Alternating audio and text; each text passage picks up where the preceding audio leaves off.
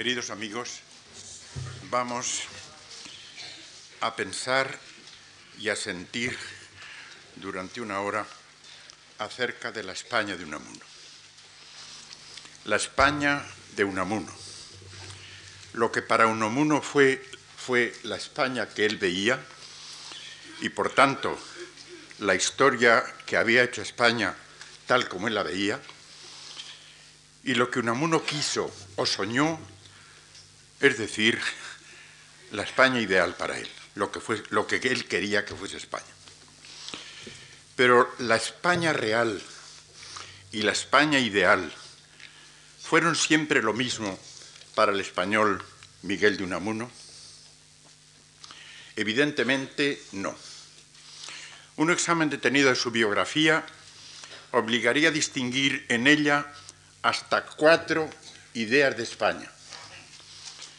Primera, la España del vascófilo y católico adolescente que Unamuno fue, la que llevaba en su mente aquel Unamuno joven al que ya varón adulto, Unamuno, Miguel de Unamuno ya, en una de sus visitas de hombre maduro a Bilbao y al pasar por la estancia de su vieja casa, donde había sido esto, el joven vascófilo y católico, habló de él mismo, diciendo aquellos versos estremecedores, allá en la niebla del pasado remoto entre tinieblas, miro como se mira a los extraños al que fui yo a los 25 años esa España en primer término.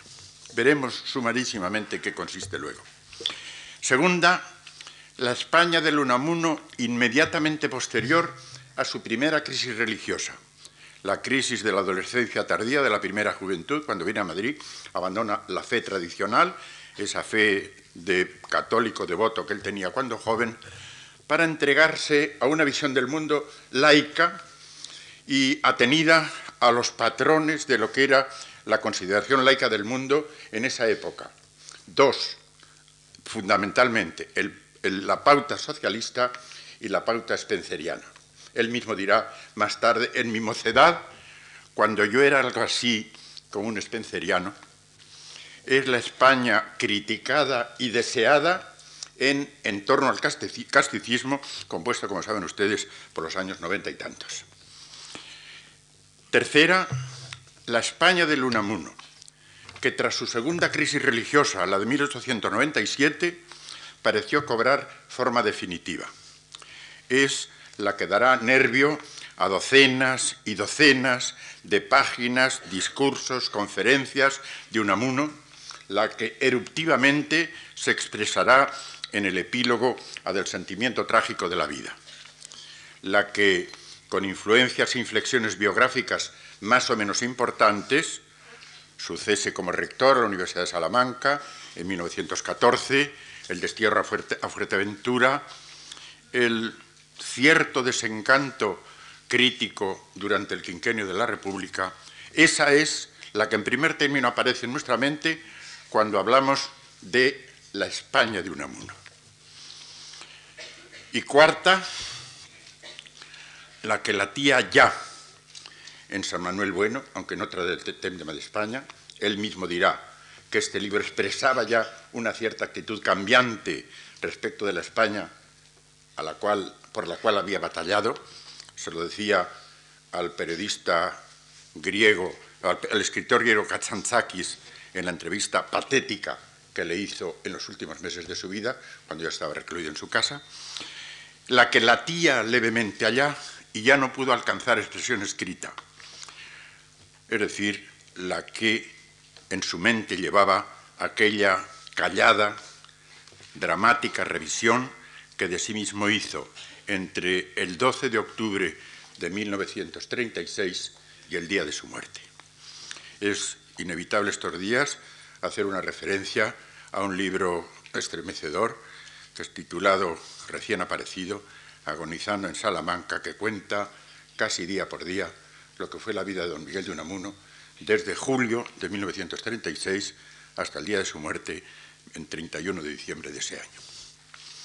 Todas ellas, todas estas cuatro Españas, deberíamos tener en cuenta para dar una respuesta diacrónicamente cabal al título de esta conferencia, La España de Unamuno, y aunque con lagunas que hoy desde luego subsanaría, todas ellas las tuve en cuenta hace más de 40 años en las páginas de mi libro La generación de 98, las páginas de ese libro que se refieren al gran excitator hispani, como le llamó Ernst Robert Curtius. Hoy quiero limitarme a exponer los rasgos esenciales de la tercera, esta en que pensamos, pensamos o solemos pensar cuando hablamos de la España de Unamuno, la que por tanto cronológicamente, como he dicho, transcurre entre el mes de marzo de 1897, fecha de la segunda crisis religiosa de Unamuno, y el 12 de octubre de 1936. Pero la vamos a ver más que, como antes decía, diacrónicamente, es decir, cómo se va constituyendo año tras año, la vamos a ver a la luz de un singular acontecimiento de la vida de don Miguel, acaso el más decisivo, yo pienso que el más decisivo, en la configuración de su unamuniana o unamunesca actitud ante España. Su discurso en el Teatro de la Zarzuela de Madrid el 6 de febrero de 1906, hace ahora, por tanto, poco más de 80 años. A lo cual me apresuro a reconocer mi deuda, me han sido especialmente útiles, aparte la siempre imprescindible biografía de Emilio Salcedo, los datos aportados por Cecilio Alonso, minucioso historiador de la vida político-intelectual de España durante el, primer, decenio de nuestro siglo, especialmente su libro titulado Intelectuales en crisis. Recordemos, para comenzar, lo que en torno al rector de Salamanca es entonces la vida pública de España. En el orden político, la descomposición del Partido Liberal, entonces en el poder, cinco gobiernos liberales sucesivos en el plazo de poco más de un año, Montero Ríos, Moret, López Domínguez, Domínguez, otra vez Moret, Vega de Armijo. Al propio tiempo, el robustecimiento bien visible del catalanismo aparece entonces con carácter ya estelar la figura de Cambó y apunta, por lo menos hacia el sur de España, el nacionalismo vasco o el vizcaitarrismo, como entonces se decía. Boda real y bomba en la calle Mayor.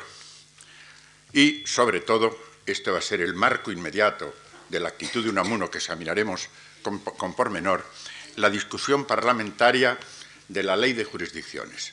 Explicaré en qué consistía. La vida social de aquella España, agitación obrera, la huelga general en Bilbao en 1906, que se resolvió, pudo resolverse por una intervención personal del rey.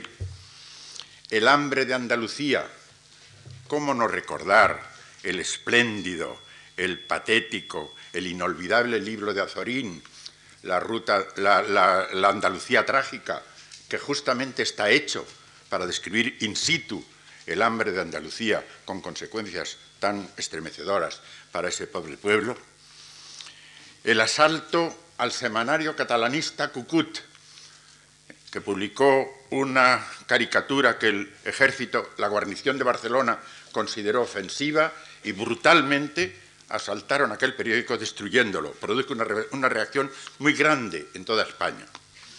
Agitación, por otra parte, en el mundo intelectual, comienza por entonces a hablarse en España de, entre comillas, de los intelectuales, es justamente por aquellos años cuando empieza a hablarse así. Es el año en que el joven Ortega escribe su primera carta a Unamuno, que él recogerá en su ensayo Cartas de Jóvenes, con otra de Antonio Machado. Importantes novedades en el mundo de la prensa, aparecen ABC y España Nueva, se constituye el famoso trust del imparcial, el liberal y el heraldo. Pues bien, dentro de ese mundo político, social e intelectual, vive, piensa y siente don Miguel de Unamuno, que el 29 de septiembre de 1906 cumplirá 42 años. Es el momento de su plenitud vital e intelectual, ya al parecer definitivamente normalizada y, unamunizada, si vale hablarla así, tras su crisis de 1897. Es, desde el punto de vista de su producción escrita, literaria, el lapso que transcurre entre Vida de Don Quijote y Sancho, 1905, y del sentimiento trágico de la vida, 1912. En su biografía de español, que es a la que hoy nos importa especialmente, este año es el ápice de la intervención directa y por palabras de presente, como se dice en las bodas, no solo mediante la pluma, en la vida pública española. Tiene que intervenir, ha de intervenir. Se lo exige, por una parte, así lo piensa y lo siente él, la realidad misma de esa vida, de la vida española, y principalmente el temor a la creciente influencia de los militares, varias, varias manifestaciones de esta creciente influencia, muy cerca a don, a don Miguel, los sucesos de Salamanca, la pequeña burguesía eh, salmantina, para que sus hijos no salgan ya a hacer el servicio, pide más cuarteles, se los piden a Unamuno para que la universidad ceda algunos locales, Unamuno se niega, hay una colisión, una colisión muy significativa del tiempo.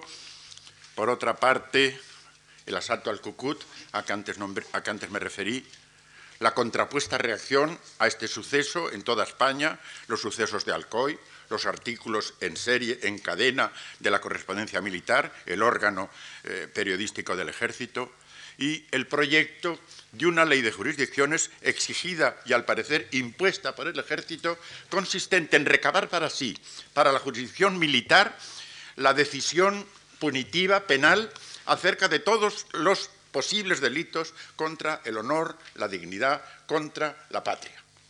Esto subleva al mundo intelectual, especialmente, y es lo que va a dar lugar, la reacción a esto, a ese suceso a que antes me refería, la conferencia de Unamuno en el, teatro, de la en el teatro de la Zarzuela. Lo siente él y lo dice. Hay dos cartas enormemente reveladoras de esta actitud suya frente a lo que, a lo que él mismo considera su deber, intervenir. Una carta a don Francisco Giner de los Ríos, en 1905, al final de 1905, y a Luis de Silueta, con quien mantenía correspondencia asidua por aquel tiempo. Pero no solamente se lo exige él, se lo piden, se lo exigen desde fuera. Se lo exigen los jóvenes y los menos jóvenes. Luis de Zulueta, entonces joven, le escribe una carta donde, le dice, don Miguel, mándenos, póngase al frente de nosotros, mándenos, se le ofrece en nombre de los jóvenes españoles póngase en nuestra cabeza, le dicen los, le dicen los intelectuales de Madrid. Ya empieza a manifestarse su aquiescencia a, este requerimiento del mundo intelectual, político-intelectual, especialmente madrileño, empieza a manifestarse, repito, su aquiescencia con motivo del manifiesto que los intelectuales, movidos sobre todo por Azorín, el manifiesto de los intelectuales de Madrid contra la concesión del premio, Nobel a don, a don José de Chegaray. Azorín es el agente movilizador, firman este documento Rubén Darío, actuando como español de hecho, no de derecho, Unamuno, Maestu, Baroja, Valle Inclán. Por supuesto que el, manifiesto va contra Echegaray, pero no solo contra él. Oigan ustedes estas pocas palabras del mismo. Dice que van contra todos los que representan una España pasada, muerta, convencida por los prejuicios y las supercherías, la cultura popular, salteada por los caciques. Se juntan en este documento la actitud ya social del, regeneracionismo de fin del siglo XIX y, por supuesto, la versión de esto tan eh, pues, importante en las letras y en la configuración de la vida española, la, la reacción de la generación del 98. Por tanto, ¿por qué no organizar una conferencia meeting en la cual sea proclamado todo esto? Unamuno es, Unamuno tiene que ser el hombre. Piensan, movidos para Zorín, los que le invitan a pronunciarla. Firman la carta de petición, oigan ustedes, Galdós, Emilia Pardo Bazán, Azcárate, don Gumersindo, Melquiades Álvarez, Camba, Julio Camba, Manuel y Antonio Machado, Rusiñol, Ricardo y Pío Baroja, Marquina, Ciges Aparicio, Amadeo Vives, Villoán, Ors, Zulueta, Fernando de los Ríos, Castrovido, Palomero, Federico de Onís, tan próximo como es sabido a don Miguel de Unamuno, Saida Armesto y tantos más. Da noticia de la carta del ABC, que entonces tiene pocos meses de existencia, da noticia de la carta del ABC y dice que la firman millares. A mí me parece esto naturalmente una exageración, pero que muestra bien lo que, lo que entonces había de clima popular en torno a Unamuno. Millares dice que firman la carta de petición de esta conferencia. Unamuno acepta el doble requerimiento. Acepta como universitario y como español. Como universitario lo acepta con una intervención suya en una, primera asamblea universitaria que se celebra en Barcelona y a la cual va como rector de la Universidad de Salamanca. Pero sobre todo la acepta como español. Y la acepta, en primer término, con tres ensayos acerca de la ocasional situación de España, tres ensayos significativamente titulados La crisis actual del patriotismo español, diciembre de 1905, La patria y el ejército, febrero de 1906, poco antes de esta conferencia, y escrita por esos mismos días, y apareció un poquito más tarde, un, otro, un tercer ensayo más sobre la crisis del patriotismo. La acepta, pues, escribiendo todo esto y la acepta sobre todo con su sí a la invitación de Azorín y de los demás firmantes. Sí, responderá al proyecto de ley de jurisdicciones que entonces se está discutiendo en el Parlamento y hablará sobre el estado actual de España en el Teatro de la Zarzuela. Unamuno llega a Madrid dos días antes del acto en cuestión, el 24 de febrero de 1906. Hay un relato de Azorín que aparece en el ABC al día siguiente.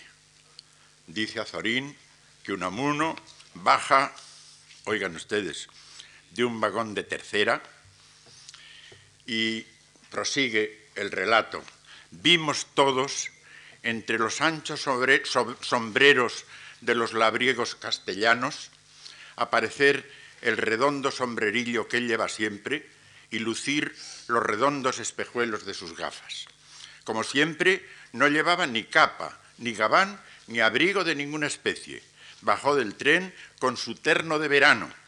nos tendió sencillamente sus manos enfundadas en recios y sencillos guantes de camuza y comenzamos a caminar cuesta arriba hacia Madrid. Se comenta en todo Madrid la, próxima conferencia de Unamuno. Se dice que ha habido presiones del Ministerio, del Gobierno, para que Unamuno sea cauto.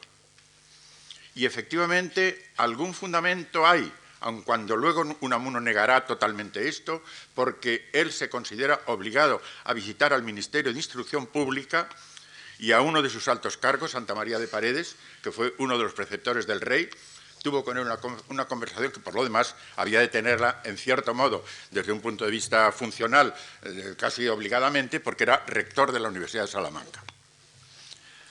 Expectación, asistencia multitudinaria. La va a haber, se sabe. Hay preocupación por el gobierno. El general Luque, ministro de la guerra, envía, va a enviar al acto, y de, y de hecho asisten, a jefes de Estado Mayor, a un auditor, a taquígrafos. Y frente al auditor, y adelanto algo en relación ya con el acto mismo, Unamuno se encara con él, el auditor del ejército, que iba a tomar nota por si había materia mm, que requiriera, requiriera proceso. Y le dice esto, muy tan unamuniano. Como el oficio del auditor es oír, yo, que he cultivado, que he cultivado siempre mis explicaderas, cuento con que los que tengan el oficio de oír tendrán bien cultivadas las entendederas. El acto. Presiden Junoy, Candamo, Morote, Azorín y, por supuesto, en la mesa presidencial, el delegado gubernativo. Hay un relato, aparte del de Azorín, otro, también literariamente inapreciable, de Ramón Gómez de la Serna, que casi adolescente asistió. Jovencito, como él era entonces, asiste porque, quiere ver lo que es la vida española, porque quiere oír y ver a don Miguel de Unamuno. Y dice dice Ramón Gómez de la Serna. En la presidencia, detrás de una mesa cubierta por un tapete de peluche rojo con galón dorado, vestida de macero, están Emilio Junoy, a su diestra Candamo y a su izquierda Azorín, vestido de negro, pálido, con esas ojeras de rebelde que le salen en los actos graves pronto se le iban a acabar a Zorín las ojeras de rebelde. Tras la presidencia, sigue diciendo Ramón, en el coro como de pésame, Zulueta, Castrovido, Mainer, Catalina, Mariano de Cavia, Franco Rodríguez, González Blanco, Leida, Mata, Camba, Marquina, Alejandro Saba, Morote, Lerrú. En un palco, la condesa de Pardo Bazán. En otro, la familia de Salmerón. En un rincón se acomodan, cada uno por su cuenta, don Francisco Giner de los Ríos, don, Cosío, don Bartolomé de Cosío, el joven Ortega. ¿Cabe más?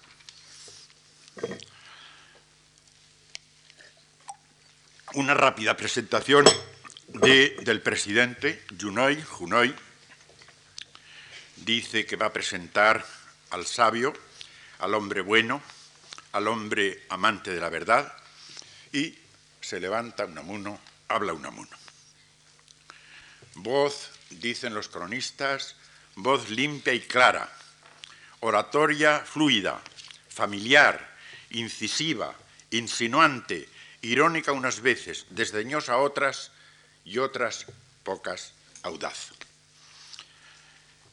No vamos a examinar punto por punto el contenido del discurso porque vamos a poner en conexión con toda la gama de las respuestas de Unamuno, las que están apuntadas en, los, en, los tres, en la enumeración de los tres ensayos que antes, que antes nombré, vamos a pues ver en, dentro de este conjunto que con el discurso mismo forman esos tres ensayos, vamos a ver lo que Unamuno llevaba dentro sobre España, lo que quería decir a los españoles y las consecuencias que eso tuvo, sobre todo para su propia vida.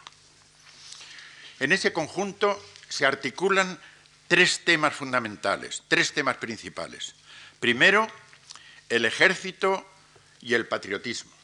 Segundo, la proposición de una nueva idea de la patria y del patriotismo. Tercero, la Iglesia y el Estado. Perdón, la Iglesia y la religión. La Iglesia y la religión en la vida humana en general y en la vida española en particular. Los examinaremos uno a uno. El ejército y el patriotismo. Unamuno dice muy claramente, quiere que conste, no odio al ejército, no le odio, pero me hago cuestión de si el ejército desempeña en, la, la vida española el papel que debe representar. Para lo cual se pregunta, ¿es en esa, en la vida española, en ella, es popular, como tanto se afirma el ejército, y Unamuno responde, no, el ejército no es popular.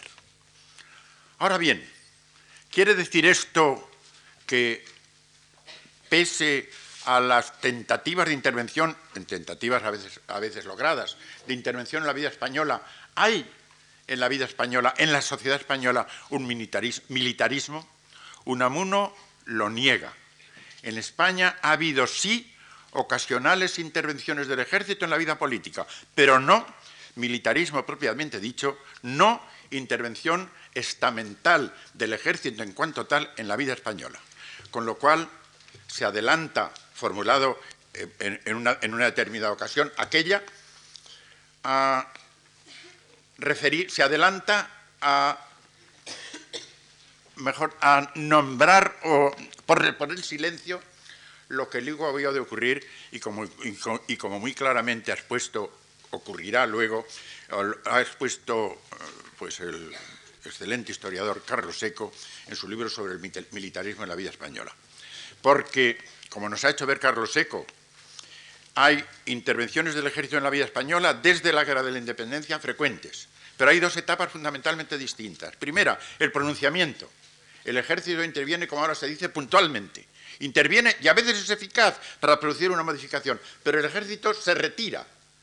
Con el pronunciamiento deja, deja mm, en marcha una vida civil que los pronunciados más o menos desean. El ejército se retira. Ahora bien, a partir de entonces, a partir de entonces, crecientemente va a aumentar la influencia estamental del ejército y a ver en España un verdadero militarismo en el sentido ya fuerte de la palabra. Las etapas de estas son bien conocidas. Las juntas de defensa, que, que se constituirán oficialmente en 1917, la dictadura de Primo de Rivera es una intervención del ejército con mando, con ministros como generales, como generales como ministros, y naturalmente Franco y el franquismo. Bien, cualquiera que sea la realidad de esto, y yo creo que es la que sumariamente acaba de apuntar, el problema que se le plantea a Unamuno es el del patriotismo y el ejército el ejército y el patriotismo. Y a juicio de Unamuno, el patriotismo que el ejército, el de entonces, a él me refiero exclusivamente, ese patriotismo puede ser descrito, o por lo menos yo veo que pueda ser descrito a través de los textos, según cuatro notas. En la visión de Unamuno, lo repito.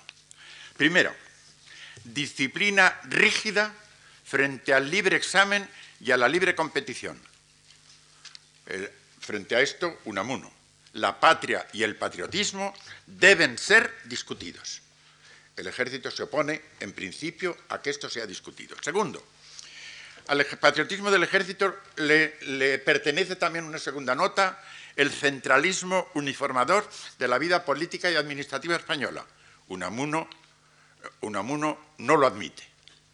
En tercer lugar, la fusión entre el ejército y la religiosidad tradicional, y lo expondrá a la luz de un ejemplo enormemente demostrativo, la, deportación de Rizal en Filipinas, siendo capitán general de ellas el general de Spujols. En el documento con que, son que decreta la deportación de Rizal, luego vendría naturalmente, como todos sabemos, algo más grave, dice, trataba de descatolizar lo que equivale a desnacionalizar esta siempre española y como tal siempre católica tierra filipina. Era una expresión que mostraba esa fusión entre el ejército y el sentimiento de la patria del ejército y la religiosa tradicional. En fin de cuentas, ya de manera eh, más expresiva y directa, el militar se constituía entonces en profesional, dice Unamuno, profesional del patriotismo y especialista en él. Hay un, binomio, ejército-patriotismo, que Unamuno equipara a otro binomio, clero-religión. Los dos le parecen funestos o nefastos y contra ellos se levanta. No, dice Unamuno. No sienten más, más vivamente la patria los militares que nosotros los civiles, porque, añade, también da su vida por la patria el que la consume día a día al servicio de la cultura y de, la prosperidad de la nación.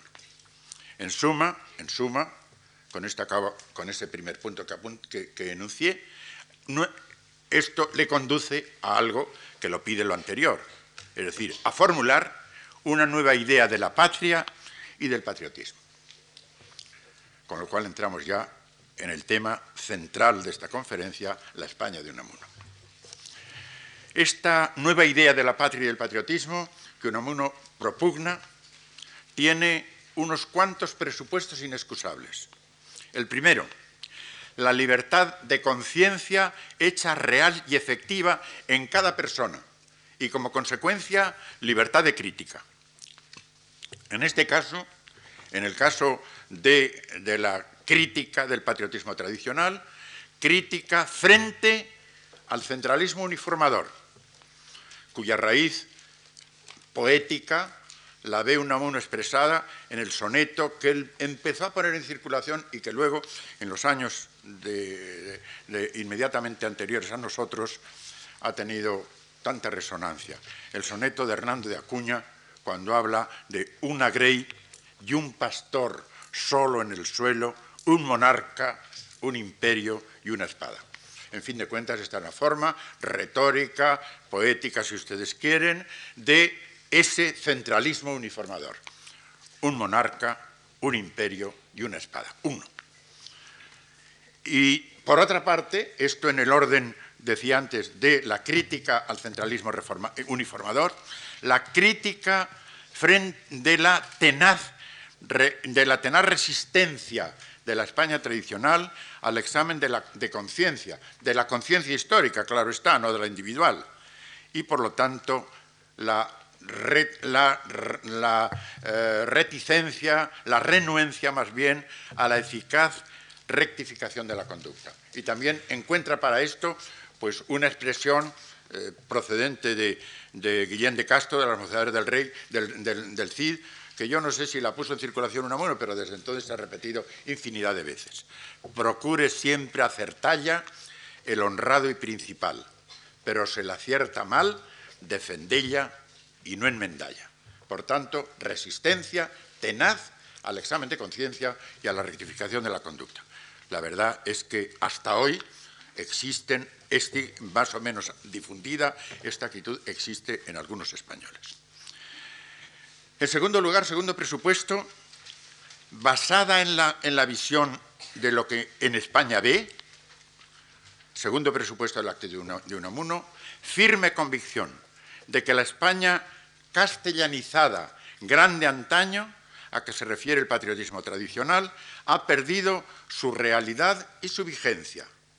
Es en 1906 la actualización de lo que había expresado en, uno de sus ensayos más famosos, de los que empezaron a darle fama nacional, el ensayo o la serie de ensayos reunidos bajo el título de En torno al casticismo.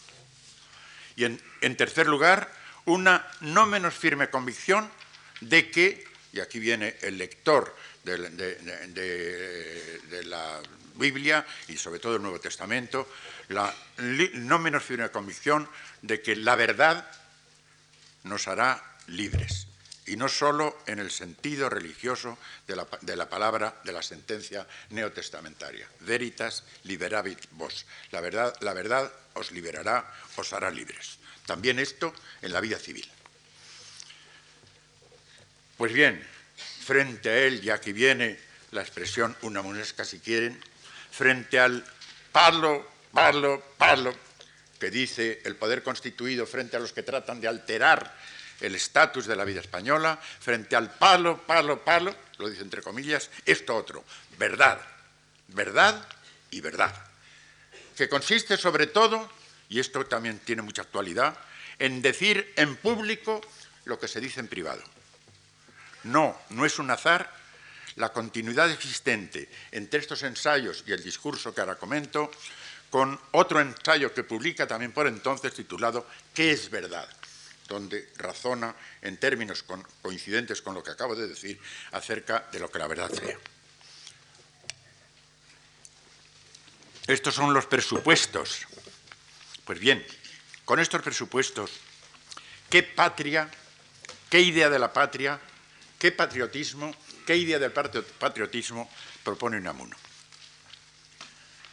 Nos dice, por lo pronto, que existen dos raíces y dos modos contrapuestos en cierto modo, pero a la posta complementarios, así los quiere él, en el patriotismo. Hay una idea sentimental del patriotismo, más bien un sentimiento del patriotismo, la patria que se ve, el paisaje, las costumbres, los decires, la visión sentimental del patriotismo y otra visión, otra idea intelectiva, la patria que se piensa, la que se aprende en los libros. Dos patrias, pues. En consecuencia, en consecuencia, necesidad imperiosa de integrar esas dos patrias, la que se, se, siente y se ve, la que se piensa, en la patria histórica, en la patria concreta que él propone. Ahora bien, ¿cómo habrá de ser esta? Esa patria histórica que integre estos, estos dos modos de sentir, de vivir, de pensar la patria. Políticamente deberá evitar, abolir la polarización de los partidos, qué profunda visión de lo que es la sociología de la vida política entonces, la, la polarización de los partidos en partidos de los ricos y partidos de los pobres. Es curioso cómo engloba aquí al conservadurismo y al Partido Liberal como partido de los ricos frente al naciente movimiento obrero que se expresa ya políticamente como partido de los pobres. Es preciso abolir la polarización de los españoles en estos dos órdenes de partidos. Aquí pervive el año 6, ya eh, pues la, juventud socialista de Unamuno ha quedado un poco atrás, pero pervive, aquí y nunca se, se, perderá del todo la vieja mentalidad socialista de Unamuno. Históricamente, por otro, pues será la que haga esto como constituyendo una nueva tradición. Idea, a mi juicio, hermosísima de Unamuno, enormemente fecunda, enormemente actual. ¿Cómo? ¿Cómo hay que constituir una nueva tradición? La nueva patria y la nueva tradición resultarán, esta es su idea, ya veremos después algunas reflexiones, eh, eh, glosas de carácter crítico acerca de ella, resultarán de la mutua y mutuamente fecundante oposición de las diversas, las que llama castas peninsulares tras la irremisible declinación de la casta castellana, antaño generosa de sí mismo, que ya habría dado de sí todo cuanto pudiera dar. La palabra casta la usa él en términos, por supuesto, bien distintos de lo que luego Américo Castro llamará las castas españolas en sus libros que muchos de ustedes conocen y si no los conocen, pues les invito a que los conozcan. Castilla había dado de sí todo lo que podía dar para lo que Unamuno siente y, siente como heredero, como heredero de lo cual eh, se ensalza, es decir, la grandeza de España, empezando por su idioma, por su literatura. Había dado de sí que esta Castilla todo lo que podía dar. Ahora bien, ¿cómo salir de aquí? De nuevo, la mente de Unamuno, antes veía cómo el pasado socialista pervive en él, Ahora, otro, no un pasado, sino algo en lo cual está y estará siempre el profundo darwinismo de don Miguel de Unamuno. Fue un entusiasta de Darwin, fue un, evolucionista darwiniano que aplicó esto a muchos órdenes de la vida. No vamos a seguir eh, eh, la manera como eh, esta aplicación se hace, pero aquí la hace. Acaba de leer un libro alemán problemas biológicos, y problemas, en la cual su autor, Rolf, un darwinista un poco tardío, propone una visión original de la selección natural darwiniana. ¿En qué consiste? consiste, ya saben ustedes, que en la prevalencia de los más actos. Prevalecen, perduran los más actos en la lucha por la vida y así se produce la selección natural. Ahora bien, dice, Rolf, y hace suyo un amuno, como veremos en relación con el problema que ahora le está ocupando. ¿Quiénes son los que perduran? ¿Los que aguantan más? No, los que exigen más, los que necesitan más. Los que necesitan más para vivir y por lo tanto van a hacer una vida más fuerte, más, más fecunda, más, más eficaz, porque necesitan más, esos son los que, los que perduran. Quien no trate de ser en los demás, quien no se esfuerce por imprimir su, cuño a los demás, necesitando de todos ellos, acabará por perderlo. Perderá, por tanto, su, eh, su, propio cuño. Por tanto, propone a España para constituir el nuevo patriotismo algo que podríamos resumir en esta consigna, lucha y abrazo. ¿Lucha entre quiénes? entre todos los que tengan que decir algo vigente para el presente y del futuro en España. Y como entonces empiezan a surgir movimientos nuevos, por un lado políticamente y socialmente el socialismo, pero no es esto a lo que se refiere ahora, sino dentro de la constitución histórica de la vida española, las regiones empiezan a bullir por, afirmarse, Cataluña muy en primer término, el País Vasco en segundo, el galleguismo incipiente, invita a todos a practicar la consigna de lucha y abrazo entre sí, entre sí y, por tanto cada uno con todos los demás. Así se manifestará quién es verdaderamente superior. ¿Qué, ¿Qué es ser superior? Dice. Poder dar y dar de hecho lo que se hace y lo que se tiene. Es superior no el que manda, no el que se impone, sino el que da de hecho más de lo que hace y de lo que tiene es inevitable el recuerdo, el recuerdo, porque van tantas veces hermanados de don Antonio Machado, cuando dice, eh, moneda que suena y canta quizás se va a guardar, la monedita del alma se pierde si no se da. El ser de cada una de esas castas, dice Unamuno, se perderá si no se intenta dar, si no se intenta realizar en los demás mediante esa consigna de la lucha y el abrazo. Y aquí surge una expresión de Unamuno que perturba, porque usa, y la viene usando desde su, primer, eh, su, su primera eh, genial creación literaria, Paz en la Guerra, la expresión guerra civil como cosa deseable. Y entonces la guerra civil consiste en esa pugna pacífica, en la cual se contraponen ofertas a los demás para hacer una vida colectiva en la cual prevalezca lo que uno hace y lo que uno da. Y a eso llama guerra civil, pero poco después se le va a echar encima la guerra española, mejor dicho, la, historia española, la realidad española. Y al final de su vida, al final de su vida, y qué, qué agudamente lo recoge González Ejido en ese libro a que me refería antes, Agonizando en Salamanca, cómo la expresión guerra civil le quema ya cuando la guerra civil llega a ser lo que por desgracia, para drama, para tragedia y dolor de España, fue lo que fue. Contra el, particularismo egoísta, cobarde en el fondo, porque no quiere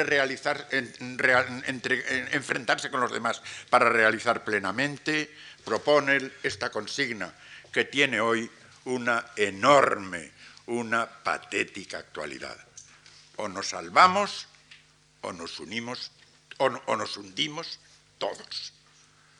No dice él, sálvese quien pueda, sino salvémonos todos. ¿Cómo? Mediante esto que acabo sumarísima de apuntar y que llamaba entonces, con expresión que no podemos heredar, claro está, guerra civil.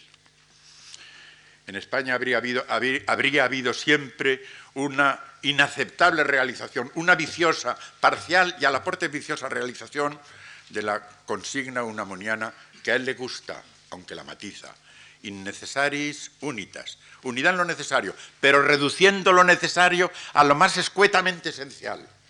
Indubis libertas, libertad en las cosas dudosas, que pueden y deben ser muchas, empezando por la idea de la patria, y la tercera, inomnia caritas, hacia todas las cosas el amor. Y esto dice en España pocas veces, muy pocas veces, como no sea, como no sea individualmente, lo hemos realizado.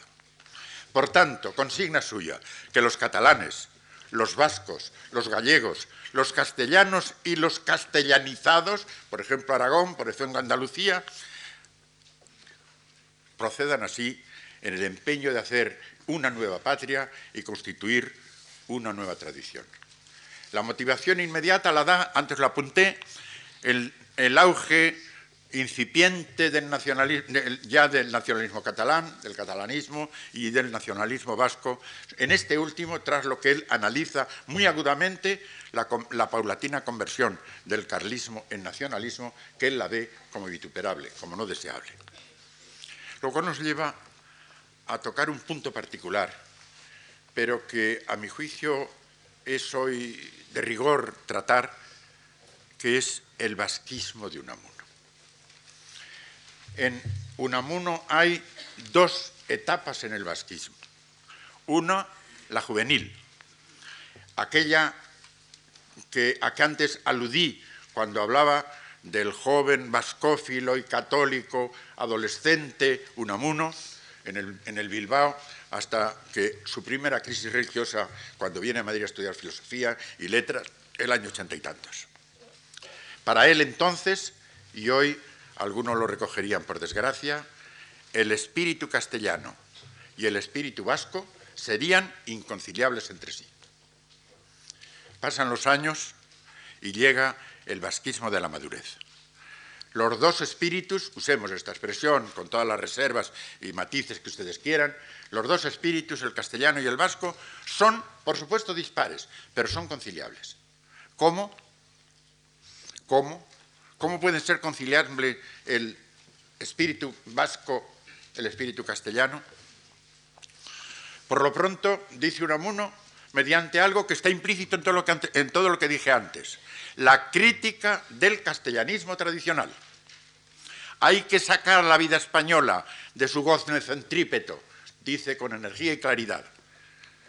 Y por su parte, la aversión que no, que no se recata el de, expresar hacia lo, que, hacia lo que pasa por castizo y genuino. Óiganlo ustedes, los modales, los chistes, esos horribles chistes de los géneros chico e ínfimo, la odiosa música que se aplaude en los teatros por horas, la navaja, los bailes, la cocina con sus picantes, sus callos y caracoles y otras porquerías, los toros. Contra todo esto, el, vasco crítico de Castilla se revela con la energía que fue en él norma y nervio.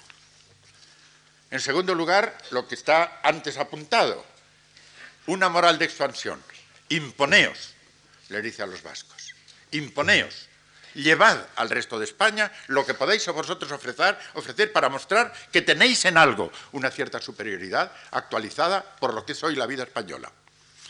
Por lo tanto, valoración de las posibilidades del pueblo vasco, no solo en la administración, que esto es tópico, son grandes administradores, han empezado a hacer la, industria de Bilbao, etcétera, etcétera.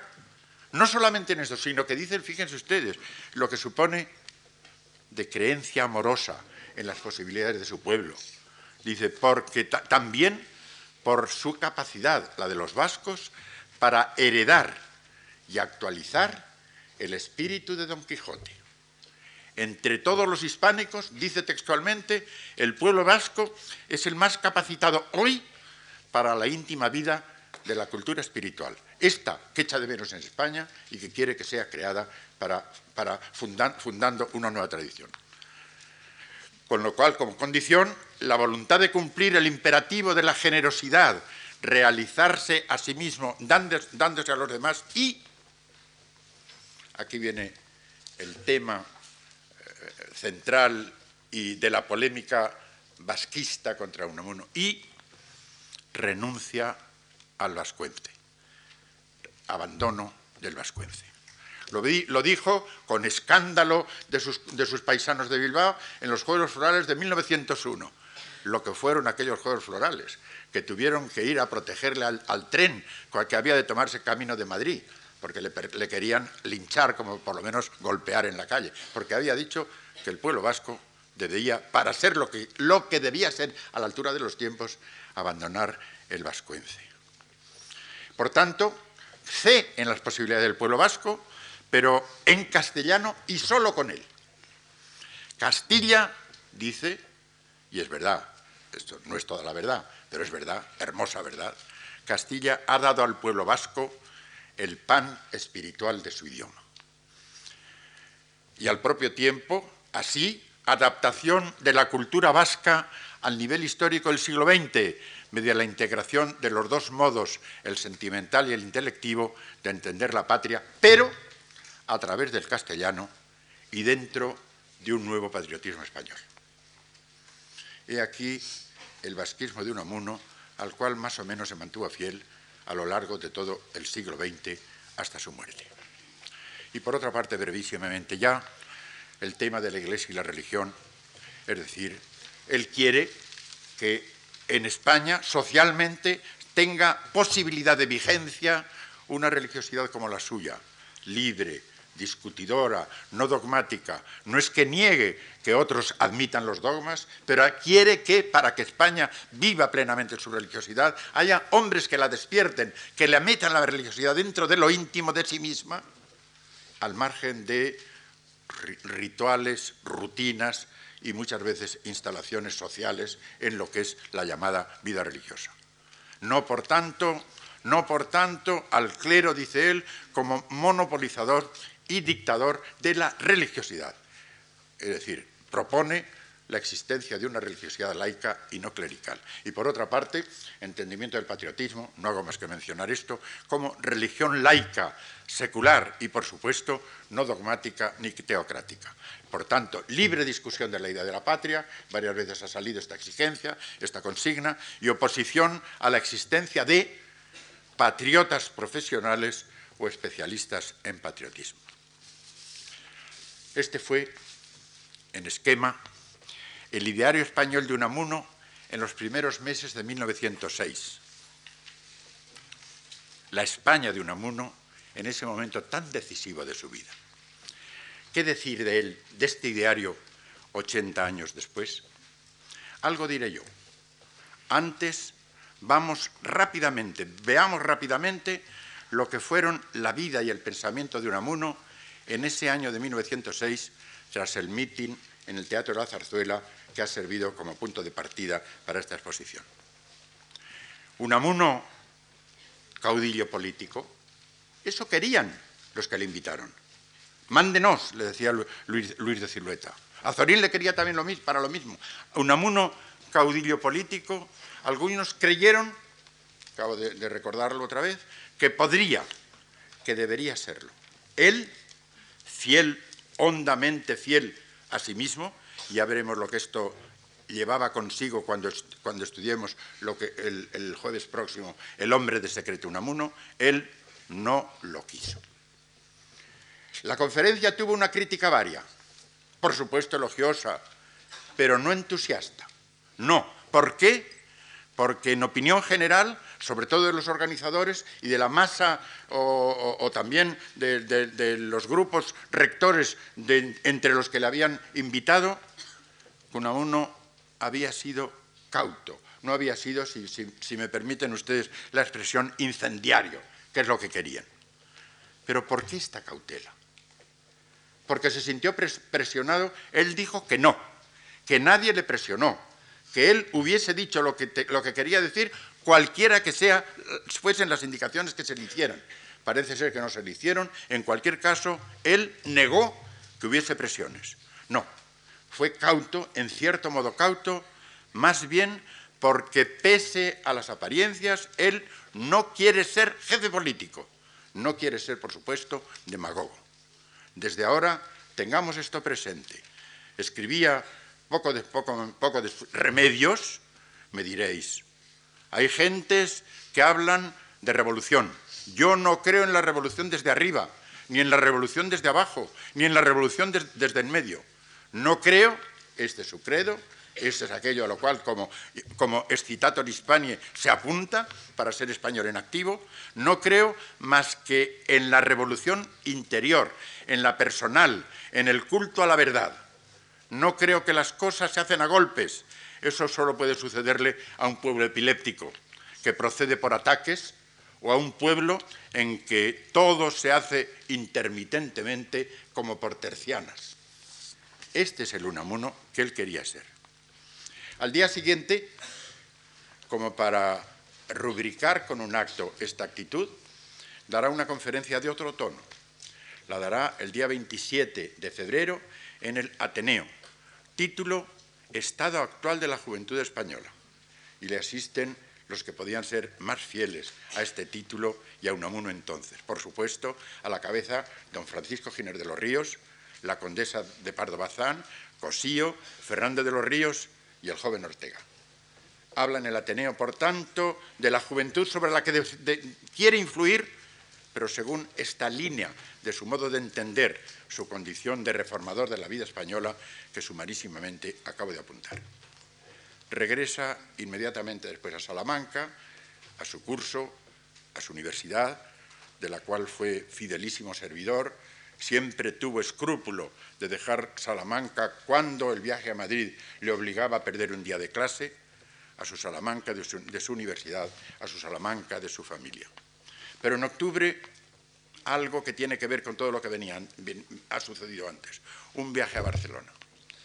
En Barcelona se le espera con interés, con expectación, no inferiores a las que ha habido en Madrid, por otros motivos, porque él, ven en él un hombre que desde su condición de vasco castellanizado o salmantizado entiende lo que los catalanes quieren hacer. Pero vuelve de allí, después del contacto con el catalanismo en vivo, vuelve con un hondo desencanto. Hace una crítica al catalanismo, pese a la amistad hermosa, ejemplar, que sostuvo con la figura más central del catalanismo intelectual y político de la época, el, poeta Maragall. Es, lo expresa en ese hermoso poema que, a la Catedral de Barcelona, que escribe en la penumbra de la catedral con motivo de ese, viaje. De nuevo, Salamanca. De nuevo, sus cartas a, cuantos quieren escribirle. Es pasmosa la cantidad de cartas que escribió Unamuno. Es que realmente casi no se cree. Si no, se ve, eh, cartas, entre otros, siguen y son muy significativas las cartas a Zuleta. Pero, entre tanto, la conciencia de su misión se ha hecho más clara y más firme. Él quiere ser reformador de la vida española, empezando por ser crítico de ella, crítico y removedor de conciencias, más que de la vida pública como tal. Quiere convertirse, y lo es, y lo será, usemos esta expresión que él quizá nos rechazara, en predicador de una nueva manera de entender la condición humana, la condición de español, la incardinación del hombre en la historia. Y llega así, fin de año, la Nochevieja de 1906. Está en su despacho y siente un dolor precordial y siente que la muerte se le acerca, o cree él que la muerte se le acerca, y escribe un poema al cual pertenecen estos versos. Y ello es como si en torno me rondase cautelosa la muerte. No fue así. Siguió viviendo seguirá viviendo y seguirá siendo el crítico de la España que ve y el predicador de la España que sueña. Y ahora, para terminar, lo anuncié, quiero cumplirlo, un brevísimo diálogo con Unamuno. Diálogo respecto de esa concepción de España y de su idea del patriotismo, del patriotismo español. Dos costados hay en esa idea de España y del patriotismo.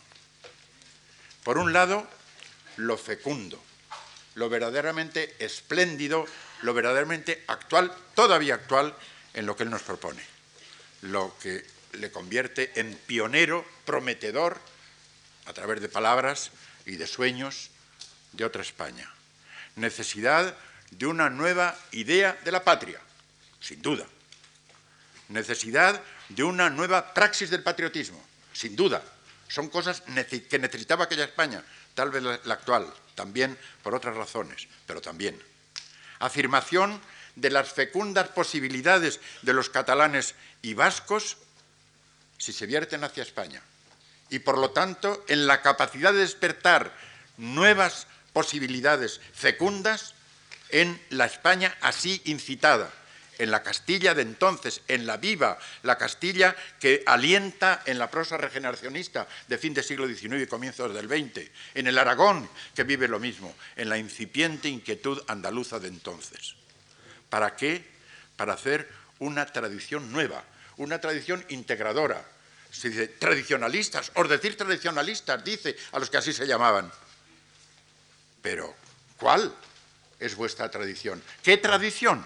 Porque hay, dice Unamuno, un poco pintorescamente, la, la, de la septembrina, la del 68, la de las Cortes de Cádiz, la de Carlos III y la Casa de Borbón, la de los Austrias, la de los Reyes Católicos, la de la Reconquista, la visigótica, la romana, y si me apuráis, hasta la prehistórica. No, una tradición, dice él, que asumiendo todas esas, sea nueva e integradora. Todo esto creo que es hermoso, fecundo, actual. Pero, por otro lado, no es posible revisar desde 1986 el vasquismo de Unamuno y sobre todo su actitud frente al euskera. Una revisión que, se impone desde el orden de los hechos, no de la reflexión y de las ideas, desde el orden de los hechos, porque los vascos han querido que su idioma no muera. De hecho, popularmente se ha conservado, pero en los últimos decenios, decenios ya con, anterioridad a la guerra civil, ha habido una voluntad de que el vasco fuese en alguna medida, según sus posibilidades, idioma de cultura. Va a citar unos cuantos nombres. La existencia de la Euskaltzaindia, es decir, la Academia de la Lengua Vasca, que fue algo posterior en su fundación a, estas reflexiones de Unamuno, o los nombres de Azcue, de Urquijo, de Baranderán, de Michelena, de Lerchundi. Y más acá del Ebro, y este nombre este, este, nombre lo recuerdo con especial emoción, nuestro Antonio Tobar, pionero en el recuerdo de Unamuno, fue el creador de su casa museo en tiempos que con Dickens podíamos, llamar hard times, pionero en tiempos difíciles, creó la Casa Museo y miembro de honor de la Euskal Los vascos han querido que su idioma no muera. Revisión en orden de los hechos. Revisión también, a mi juicio, necesaria, ineludible, en el orden de las ideas.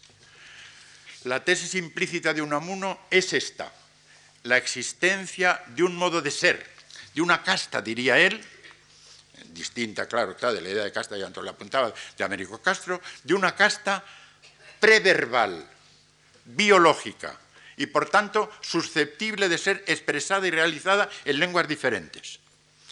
Que los vascos sean vascos solo a través del castellano. Ahora, pero esto es rigurosa y totalmente así. No. Eso tiene algo de verdad, pero no es toda la verdad. ¿Por qué? Por una parte, porque la lengua configura la existencia, porque la lengua configura la vida humana. Y la existencia y la tenaz perduración del euskera, hechos históricos, sociales, no han sido ajenas a la configuración del modo de ser del vasco. Uno por supuesto, lo sabía muy bien, pero en este caso lo olvida. La lengua, por el solo hecho de existir, de tener vigencia social, configura a los que la hablan. Pero por otro lado, y esto es más importante desde un punto de vista proyectivo hacia el futuro, porque es posible y puede ser fecundo el bilingüismo. Un bilingüismo que no es como el que aquí habla inglés bien para ir a Inglaterra o a Estados Unidos, y aparte, de esto el español o castellano nativo, un bilingüismo con capacidad creadora en las dos lenguas, o por lo menos con capacidad creadora en una y consideración de la otra también como propia, como suya del que habla. Un ejemplo lo tenemos, lo da la actualidad, la actualidad española nos aporta la cita casi ineludiblemente, el caso de Dürrenmatt, que esto debería estado, está en España, que es, que es germano hablante, pertenece a la fracción germánica de Suiza, pero que como suizo habla el francés como suyo y sería capaz, si quisiera, y, quiere a veces, de escribir en francés. O bien, también en Suiza, el caso de Max Frisch. Es posible el bilingüismo con capacidad de creación en las dos lenguas, aunque con niveles diferentes, claro está. Es posible que un catalán un vasco, para hacer, si son poetas de verdad y son poetas líricos de verdad, a la hora de hacer una poesía lírica, les, salga en primer término el catalán o el euskera. En catalán lo vienen demostrando desde, desde Verdaguer hasta hoy, pero en el mundo vasco empieza a, mostrarse, ya necesitaba el nombre de Lerchundi, empieza a mostrarse ya. Es posible esto, pero es que Hablemos solo de Cataluña. Los nombres de Verdaguer, de Maragall, de Pilloan, de Carné, de Riva, de Segarra, de Manent, del propio Espriu, no nos están demostrando que cuando han querido, este es el problema, cuando han querido, han usado el castellano como suyo. Les voy a contar a ustedes una pequeña anécdota de mi experiencia personal. Cuando, cuando echaron de la cátedra, en episodio tan lamentable, a tres catedráticos de ella, don José Luis Aranguren, don Enrique Tierno y don Agustín García Calvo. Cuando les expulsaron de la cátedra, yo tuve la idea de que podía hacerse pues, en relación con el que eh, pues, me era amistosamente más próximo, con José Luis Aranguren, un, acto de homenaje consistente en la publicación de un libro, eh, en homenaje a él. Se lo propuse a José Ortega para que lo hiciese la revista Occidente, lo aceptó complacidísimo y nos encargamos, Paulino Garagorri y yo, de confeccionar este volumen. Entonces pedimos colaboración a distintas personas. Y yo pedí, porque le conocía, a Espriu. Le, pedí una colaboración para este volumen y con sorpresa mía me contestó Esprío una carta seca y delicada, diciéndome, en fin, que él no se sentía, en fin, no sé, capaz de escribir prosas a la altura de lo que esto pedía y que por lo tanto, pues, eh, renunciaba a tomar parte en la, confección del libro que, antes he nombrado. Yo adiviné su actitud y le escribí a continuación otra carta. Eh, querido Salvador Espriu, es posible que no me haya entendido usted bien nosotros no queremos en este libro solamente prosas eh, acerca de cualquier tema, por supuesto también poesía, y como las de usted son todas en catalán, y yo lo comprendo, le pido que nos envíe una poesía en catalán para, eh, para la aparición en el libro. Y mandó una espléndida poesía que titula el insomnio, donde describe patéticamente, crudamente, fríamente la experiencia que todos los que han pasado insomnio punzante han vivido. ¿Qué quería decir esto? Que Spriu no quería escribir en castellano. Y yo repito que lo comprendía, que en una situación en que su idioma, si no proscrito, por, lo menos se hallaba menospreciado con voluntad de marginación, él es catalán, poeta catalán, escritor en catalán, no quería escribir en castellano. Pero cuidado, cuando se ponía escribía un castellano muy fino, muy correcto, de gran escritor. Y soy testigo también de en otra ocasión en que se le pidió no para esto, sino para una reunión de, intelectuales, entre comillas, si quieren ustedes, catalanes y del otro lado del Ebro, para acá, en que envió un, un, documento en prosa entre irónico y grave sobre la amenaza de la, de la hecatombe nuclear, en que se mostraba ser lo que podía ser un excelente escritor en castellano. El problema que antes decía es que lo quieran. Que los vascos quieran hablar, leer y escribir el castellano como suyo, además de ser euskera hablantes, que los o vasco hablantes, que los catalanes lo mismo. Esto nos lleva ya, claro, a problemas de orden concreto que no puedo sino apuntar. ¿Cuál debe ser la política lingüística en el mundo eh, vasco hablante del euskera, cuál debe ser la política lingüística en el mundo vasco que no habla el euskera, sino el castellano, como sucede en gran parte de la provincia de Álava y en una parte de la provincia de Vizcaya, son problemas que no hago más que enunciar por vía de interrogación. El problema, a mi juicio, en el fondo, que debemos todos pensarlo si nos importa esto que llamamos España, su vinculación a ella, y lo que realmente nos constituye más como españoles, que es la lengua, que es el idioma. Que ellos lo consideren como suyo. Cuando yo oigo hablar a nacionalistas vascos y catalanes en un excelente castellano, les oigo hablar a veces por la televisión, en un excelente castellano, no digo nombres. Este hombre habla, habla un idioma que es el suyo y lo vive como suyo. ¿Por qué no ha de decir que también es suyo? Veremos los que aquí estamos, los jóvenes, ustedes sobre todo,